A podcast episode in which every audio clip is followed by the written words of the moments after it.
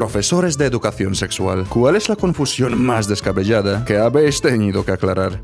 En la universidad yo era una asesora de residentes, lo que significa que yo tenía que hacer cumplir o ignorar las reglas con las mujeres de mi piso, ofrecer consejo, vigilar a las estudiantes en busca de señales de problemas, etc. Y me reportaba a la directora de residentes, que no era un estudiante y que era como la madre de todas nosotras. Yo fui a una universidad cristiana súper conservadora. Es una universidad que ahora ha estado en las noticias nacionales por lo que la nueva administración está haciendo y la están obligando a ser aún más conservadora. Hubo muchas estudiantes educadas en casa o chicas súper protegidas que eligieron esta universidad. Algunas de ellas eran geniales, otras eran muy torpes y tenían ideas muy raras sobre cómo funciona la vida, la física, el clima y la gente debido a su educación conservadora. Una noche, una de mis chicas de primer año empezó a golpear mi puerta después del toque de queda. Me asusté pensando que ella estaba enferma o que había pasado algo muy grave. Ella entró en mi habitación, se tumbó en mi cama y soltó un Creo que estoy embarazada. Siendo una de las chicas educadas en casa, ella acababa de conseguir su primer novio. Ellos se veían bastante adorables juntos. Me quedé atónita ante su proclamación y empecé a hacerle preguntas. Principalmente yo quería saber por qué ella pensaba que estaba embarazada. Finalmente ella se calmó lo suficiente como para explicar que ella y su nuevo novio se habían cogido de la mano por primera vez esa noche y que sus manos estaban sudadas. Ellos se habían cogido de la mano y les sudaban las manos. A ella, una chica extremadamente protegida, nunca le habían contado cómo funcionaba la reproducción. Sus padres la habían convencido de que cualquier contacto físico era pecaminoso, y ella creía que la castigaban por ir de la mano con su novio. Me eché a reír, lo que hizo que ella se asustara aún más, y luego le explico que ella no puede quedarse embarazada a través del sudor ni de las manos. Le explico que ella tiene que aprender cómo funciona su cuerpo, añadiendo una bonita prosa sobre cómo Dios hizo nuestros cuerpos, el parto y bla bla bla. Me pongo en contacto con la directora de y tuvimos una reunión junto con la estudiante no embarazada, donde básicamente le dimos a esta joven de 19 años la charla de las flores y las abejas por primera vez en su vida. Unos meses más tarde, la directora de residentes me dijo que los padres de la chica se enteraron de esto y llamaron a la universidad para quejarse. Su razonamiento fue que si ella sabía cómo funcionaba eso de tener relaciones, entonces ella tendría relaciones. El director de la universidad me dijo que el decano básicamente les hizo callar, diciendo que la chica era mayor de edad y que ellos eran muy responsables por no enseñarle esas cosas. La chica y su novio se casaron después de la universidad y ahora tienen cuatro hijos muy guapos, así que puedo suponer con seguridad que ellos se dieron cuenta de que la intimidad física va más allá de tomarse de la mano. Mi amigo va por los institutos a dar charlas y responder preguntas sobre tener relaciones, y el público suele ser jóvenes de 16 años. Una vez una chica se puso a llorar y le dijo que ella tenía partes tanto de chico como de chica. Después de calmarla y explicarle todo, él accedió a responder más preguntas para los curiosos. Resulta que ella solo hablaba de sus partes de chica, que por alguna razón ella creyó que también eran las partes de un chico. No hace falta decir que mi amigo lo manejó muy bien, pero la chica probablemente tuvo que cambiar de escuela. Yo soy profesor de inglés. Tuve una chica que creía que ella no podía quedarse embarazada si ella no alcanzaba el punto de emoción máximo al tener relaciones. También tuve un chico que creía que a los humanos básicamente les dejó de crecer el vello de allá abajo en los años 80. También había un chico que creía que se podía contraer enfermedades venéreas por ser gay, es no por tener relaciones sin protección, sino simplemente por ser homosexual. Admito que no soy profesor de educación íntima, pero conocí a una chica que acababa de graduarse en la universidad y ella no entendía nada de lo que era tener la regla. Ella solo sabía que la tenía y que sangraba, pero ella no sabía que tenía algo que ver con quedarse embarazada. Ella no sabía que si tenías relaciones podías quedarte embarazada. Ella no sabía que no tener la regla era un síntoma de embarazo. Lo peor de todo es que ella se negó a creerme cuando intenté explicárselo. No soy una profesora de educación sexual, sino que soy una enfermera titulada. Yo estaba realizando una entrevista preparatoria a una adolescente que iba a ser operada. Ella estaba allí con su madre, que probablemente tenía entre 30 y 40 años, y yo le hacía preguntas básicas relacionadas con la salud, historial médico, historial quirúrgico, alergias, etc. Al final de la entrevista, la adolescente, con cara de vergüenza, me preguntó, ¿cuántos agujeros tenemos ahí abajo? Le contesté, las mujeres tienen tres. Justo en ese momento, la adolescente mira a su madre y exclama, ¿ves, mamá? Te lo dije. Y la madre parecía confundida y preguntó, ¿estás segura de que son tres? Le digo, sí, las mujeres tienen tres y los hombres tienen dos. Y la madre dijo, ¿los hombres tienen dos? Yo estaba sorprendida. En resumen, tuve que hacerles un dibujo de la anatomía femenina y masculina para que se dieran cuenta. Ellas pensaban que las mujeres orinaban por el mismo agujero. Entiendo que un adolescente pueda confundirse, pero no que la madre ignorara estas cosas. No soy profesor de educación íntima, pero fui a un colegio privado muy protegido que no enseñaba educación íntima básica. Ellos solo llegaban a cubrir la pubertad, así que los padres tenían que completar el resto. Y mi madre la cagó bastante. Ella empezó describiendo las partes masculinas, pero ella solo lo llamaba con el nombre de eso. Eso se pone duro para que pueda entrar en la mujer. Y todo el tiempo yo estaba sin ver ninguna imagen de las partes. Y yo asumía que todo entraba en la chica. Esto lo pensé durante varios años, hasta que una amiga me aclaró esa idea errónea. Yo también desconocía lo de la necesidad de empujar. Yo pensaba que solo la ponías dentro y esperabas un poco.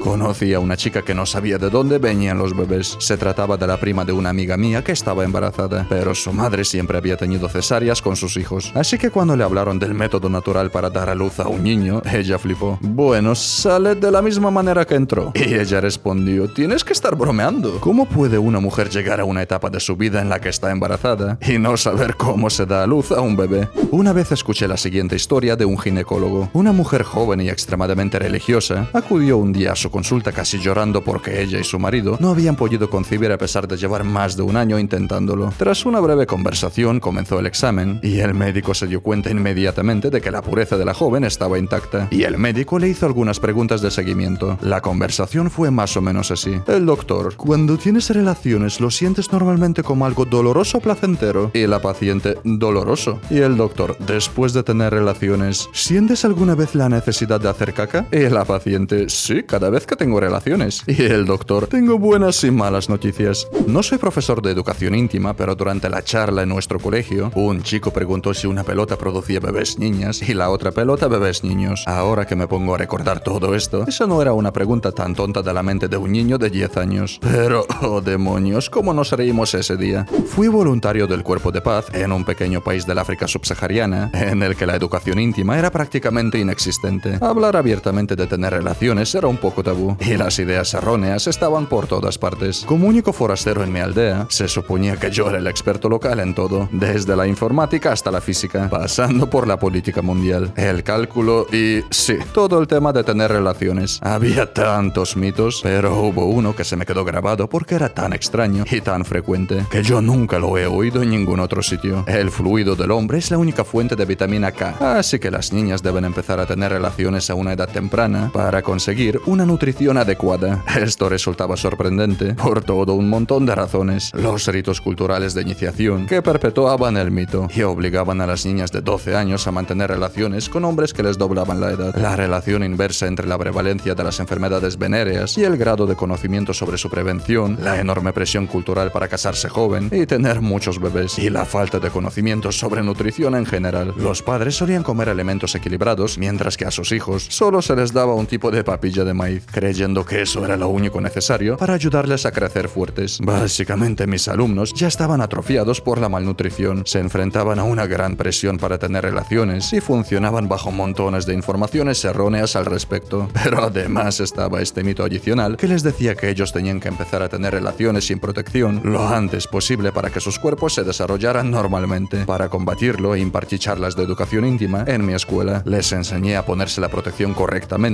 y les di algunas charlas adicionales sobre nutrición. Oh, tíos, las discusiones que tuvimos. No soy profesor de educación íntima, pero en el instituto vi a una chica llorando en el baño de mujeres. Me acerqué y le pregunté qué le pasaba y me dijo que ella estaba sangrando ahí abajo y que ella pensaba legítimamente que tenía daños internos y que se estaba muriendo. Tuve una amiga a la que le pasó esto. Ella escondió la ropa interior ensangrentada durante meses y ella estaba convencida de que caería muerta en cualquier momento. Afortunadamente yo estaba en las Scouts y ahí eran bastante buenas para darnos la información y hacernos saber qué esperar en una situación así. Yo enseñaba crecimiento y desarrollo humano a chicos de quinto y sexto de primaria. En nuestras escuelas tienes que tener un coprofesor contigo y ese hombre resultó ser mi mejor amigo también. Error. Allí se anima a los chicos a que escriban las preguntas en tarjetas y las entreguen, lo que hace que intenten gastar bromas y ver si las leemos en voz alta. Y aquí va la mejor de todas. ¿Qué pasaría si un hombre tuviera relaciones con una oveja? A lo que mi compañero respondió, que sería malo, imitando el sonido de una oveja. Nuestros profesores religiosos fueron quienes nos enseñaron educación íntima. Y en este caso, fue nuestra profesora de mediana edad, amante de Jesús. Era inevitable que esto llegara a ser un asunto incómodo, ya que estábamos en una escuela mixta. Chicos bulliciosos presumiendo ante las chicas, chicas riendo, etc. La clase avanzaba según lo previsto, pero se estaba volviendo un poco aburrida. Se hacían preguntas, pero nada que no supiéramos ya. Entonces a la profesora se le ocurrió una idea. Nos dio a todos un papel y nos pidió que escribiéramos una pregunta anónima si queríamos saber algo, pero teníamos demasiado miedo de preguntar. En cuestión de segundos, la mitad de la clase estaba haciendo garabatos. Los papeles fueron a una caja y se sacaron uno por uno, que es un juguete íntimo. Una pregunta bastante sencilla. Y la profesora fue capaz de dar una respuesta amigable. Pero la cosa se fue poniendo cada vez más fea. ¿Qué es hacer cositas con la boca? ¿O qué es un masaje allá abajo? Etcétera. Vale la pena señalar que esto fue alrededor de 1994,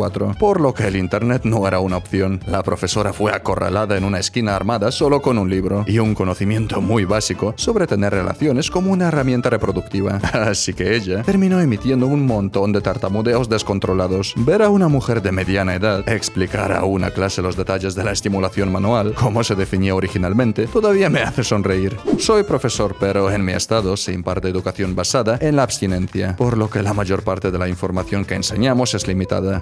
Puede explicar una clase de instituto que tuve hace tres años con cuatro madres presentes. Una de mis alumnas estaba convencida de que si ella saltaba después de tener relaciones, ella no se quedaría embarazada. Sin usar ninguna palabra que me haga sonrojar, le dije inequivocadamente que ella estaba equivocada y que no intentara eso en casa. A continuación, otra alumna levantó la mano y preguntó esencialmente por el método de la marcha atrás. Y le dije de nuevo que ese no era un método realmente fiable, especialmente con los chicos adolescentes. A continuación, una tercera estudiante preguntó, ¿y qué pasa con tener relaciones durante algunas partes del mes y otras no? Yo le expliqué que las adolescentes pueden o no tener un ciclo realmente fiable y que estar incluso un día fuera del ciclo podría resultar en un embarazo. Finalmente, una chica de mi clase suspiró y dijo, "Ah, bueno, supongo que tendré que seguir haciendo abdominales después de tener relaciones para evitar el embarazo. Bueno, gente, esto es todo. Si tenéis alguna historia o experiencia similar, no dudéis en compartirla en los comentarios. Y como siempre, si os ha gustado este vídeo, dejad un buen like y suscribíos al canal para no perderos ningún vídeo más. Estas fueron historias de chill y nos vemos en el próximo vídeo.